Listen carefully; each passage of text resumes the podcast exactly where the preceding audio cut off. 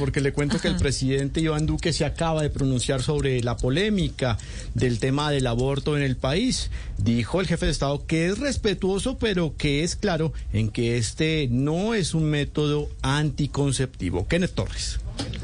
Pues así es, Juan Camilo. Recordemos que hace una semana el Gobierno Nacional le pidió a la Corte Constitucional que anule la sentencia C-55 del 2022 que despenalizó el aborto o la interrupción voluntaria del embarazo hasta la semana 24 o sexto mes de, gestión, de gestación, argumentando que desconoce el principio de cosa juzgada. Pues hace unos instantes, eh, durante el día de la, de la libertad, del Día de las Libertades Religiosas, el jefe del Estado fue muy claro en señalar que es respetuoso de esa decisión que tomó hace unos días la Corte Constitucional y agregó que eso no es un método anticonceptivo.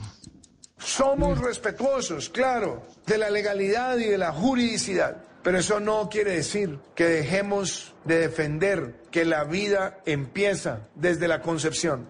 Eso no quiere decir que claudiquemos en tener una capacidad persuasiva para que la sociedad entienda que el aborto no es un método anticonceptivo, que es en la conciencia propia de entender que si la vida empieza desde la concepción, interrumpirla es atentar contra la vida misma.